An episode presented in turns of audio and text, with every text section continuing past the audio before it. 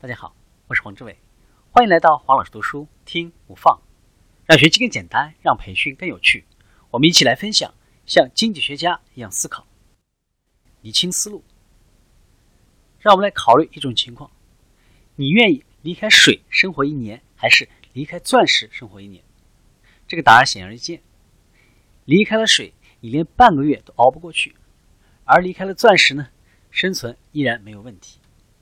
我们再来考虑第二种情况：如果你赢得了一场比赛，奖品有两种，一种是一袋钻石，另一种呢是五十公斤的水，那么你会选择哪种奖品呢？这个的问题呢，也它的答案也是显而易见的，你一定呢愿意选择钻石，因为它们要比水值钱多了。许多人将情况弄得十分的复杂。将一些相关因素和不相关因素放到了一起来综合考虑，往往做出了不好的决策。例如，假设目前的问题是要不要为杂货店呢再多聘请一个收收银员，他们开始评估所有收银员的平均生产力，然后根据那个标准来做出决定。这个呢就是一个不好的决策。做出英明决策的方法就是思考。边际量，也就是说，仅仅思考下一个增量。我们是否还要一块蛋糕？我是否还想再雇一名收银员？等等。跟这个相反的，就是思考均量、平均数。我们偶尔都会去思考均量，但是呢，很少会依据均量来做出决策。如果考虑均量，你可能决定不再雇佣新的员工。因为呢，那样会降低所有员工的平均生产力。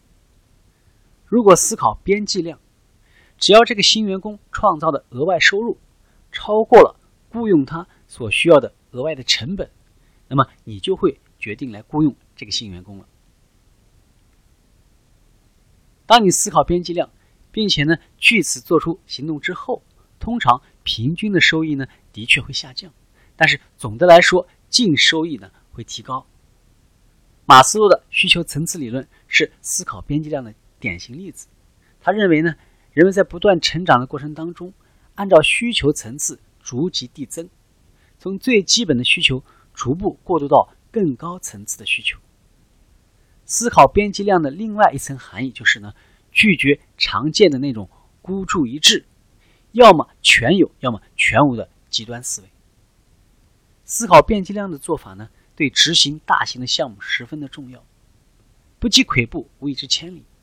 如果能够将大型的项目看作是由一些具体步骤所组成，就会避免了我们很多人体验过的那种瘫痪无力的感觉。我必须的这种态度呢，会增加我们的负担，削弱我们的人道主义情怀。当我们头脑当中有明确的目标的时候，我们应该将一个任务进行重新的构建。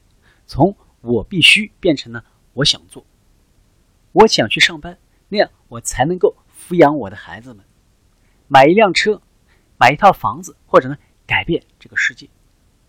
如果我的目标看起来无法去解释所做的努力的时候，也许呢就需要反思一下目标和整体的策略了。我们为自己的决定给出的理由呢，往往不仅仅是做出选择的因素。